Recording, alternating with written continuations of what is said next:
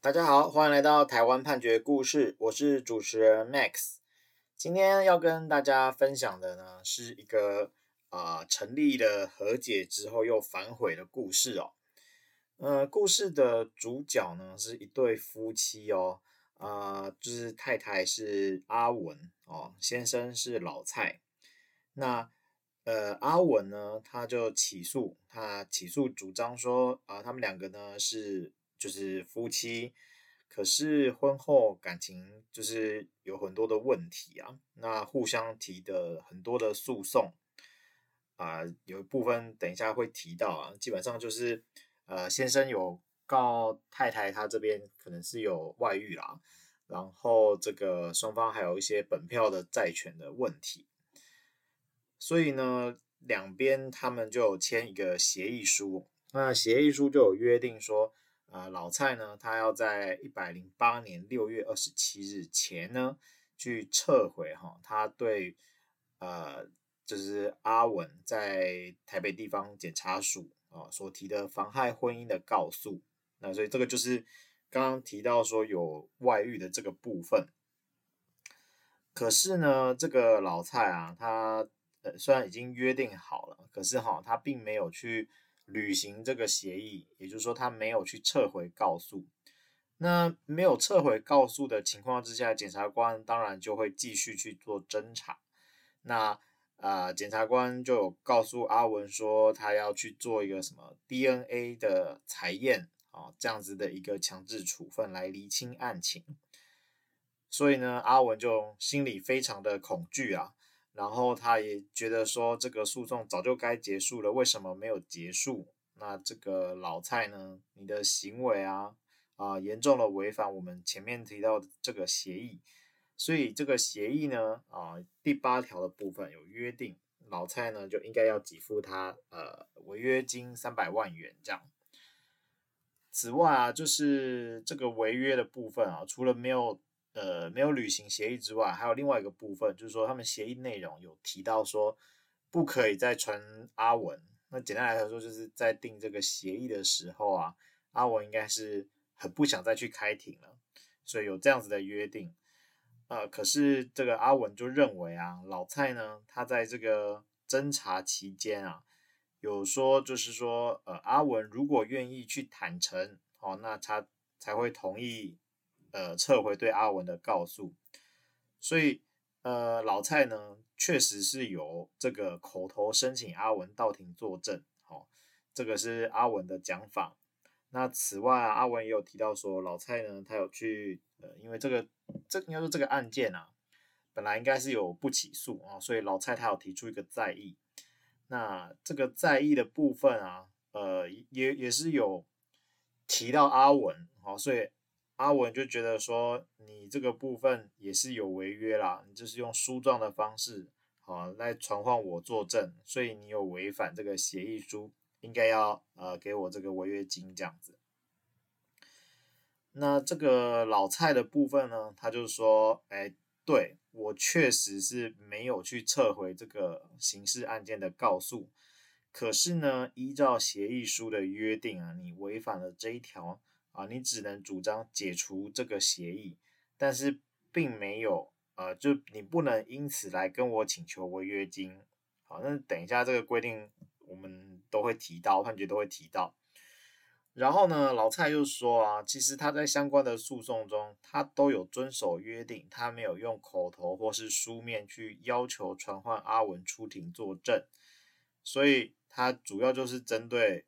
简单来讲，就是应该是外遇的对象了啊，他没有申请传唤阿文，所以他没有违约啊，这个部分没有违约。他承认有违约的是他没有去撤回告诉这个部分啊。好，那法院审理呢，一般基本上也是分成两块啊。那首先是关于啊没有撤回这个刑案告诉的部分，呃，因为这个部分老蔡其实也没有争执哈，所以事实上。事实面好像是没有争执的，那法院就有看这个协议书，它到底是怎么约定的啊？然后是说这个协议书的第八条约定说，呃，任一方如有任何违反本协议书之情事，哦，除上开所定之违约金外，违约之他方得立即解除本协议。好，那这个怎么去解释啊？意思就是说，你除了前面有提到违约金的部分之外，啊，那违约的呃他方就是你没有违约的这一方，你可以来主张解除协议。问题是你解除协议其实没有什么意义啦。哦，就是在这种状况下，通常解除协议就是变成说，呃，你可能做了部分，那人家完全没做，也许你还是吃亏这样子。那呃，这个部分就是说。上开锁定的违约金是什么？哈，那就是接着看这个协议书，它在第二条的部分有说啊，甲方若有违反下列约定之一啊，应支支付违约金三百万元于乙方啊。第三条是说，乙方如果有违反下列约定之一啊，应该支付违约金三百万元于甲方啊，八八八八八。所以法院就说啊，这个第八条它上面写说，除上开锁定的违约金啊。的意思就是说，你如果违反了本协议书这个第二条跟第三条的部分呢，你可以请求违约金啊，那同时你也可以来主张解除契约，但并不是说你违反了任何一条啊，比方说，呃，这个没有撤回，这是违反第五条，它不是第二条，也不是第三条，好，那它并不会因此而发生一个可以请求违约金的效果。所以这其实就是说，呃，我们当时在就是我们在签约的时候，我们当然是会考虑到，如果对方违约哦，那我们会我们的对策是什么？那既然当时双方在签这个协议书的时候没有注意到，呃，就是请求违约金的部分只有第二条、第三条，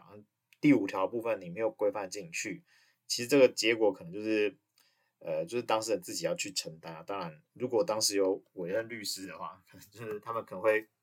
也会要就责一下这样子，就是不是符合当时的争议啦。那此外啊，就是阿文呢，他有去主张说，呃，老蔡他违反了协议书第二条。那第二条的部分如果有违反，那就是会有违约金三百万元的问题，这个就没有问题。好，那我们来看这个协议书第二条，它到底是怎么约定？它这一条是说，甲方不可以在本事件相关诉讼中以书状或口头申请传唤乙方出庭作证。好，那很明显就是这个阿文当时就是很不想要出庭作证啊，因为其实呃开庭确实是对于人就是对吧？对于不是以这个为生的人来说，不常去法院的人来说是蛮大的。折磨这样子，好，那阿文哦，他主张说老蔡向这个检察官声明说，呃，如果阿文愿意到侦查庭哦坦诚啊，他有这个呃有有外遇的这个犯行哈，那他不排除去撤回。那这个东西啊，这是违反系争协议书第二条哈，就是我们刚刚提到说申请证人这个部分。然后法院他就去函调完整的状况，好，那就是说，呃，完整的笔录就是检察官问说，呃，如果阿文坦诚啊，你是否愿意对他的部分撤回告诉？啊，老蔡就说啊，我不排除，因为我不是针对他，所以这个东西其实呃听不出来他有一个要申请传唤证人的意思，所以法官最后呢，啊，他就是觉得说这个部分是嗯没有的。那另外啊，就是我们前面有提到说，呃，老蔡针对原本不起诉的部分呢，是有提再议哦。那这边也顺便提一下，就是我们刑事告诉完之后啊，如果检察官认为不构成犯罪，就会做不起诉处分。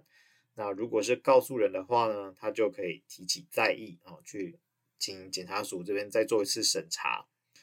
如果还是呃检检察署还是认为说这个是。没有构成犯罪等等的哈，不应该起诉的话，那还可以再申请交付审判。不过那个交付审判成功率就很低，那我们附带一提。那在这个再议状里面哦，呃，法官他也是有调查相当的证据，那就是说这个内容呢，他只是在阐明他对于原本这个不起诉处分不服。并不能够认为说它里面有申请传唤阿文来出庭作证，所以呢，法院又认为说老蔡他的行为啊，呃，没有违反这个协议书第二条，就是呃以书面或口头传唤阿文出来作证这件事。那他虽然呢，呃，有违反第五条，也就是说他没有在期限内去撤回告诉，好，呃，可是呢，违反的效果只是解除契约，那也没有包括违约金，所以法院最后呢就驳回了阿文关于这个违约金的请求。我们今天跟大家分享的故事是台湾台北地方法院一百零九年度诉字第五五二六号的民事判决。我们每周一会更新，欢迎大家有意见可以回馈给我们，或是告诉我们你们想听的主题，让我们一起来看判决里的故事。我们下周再会。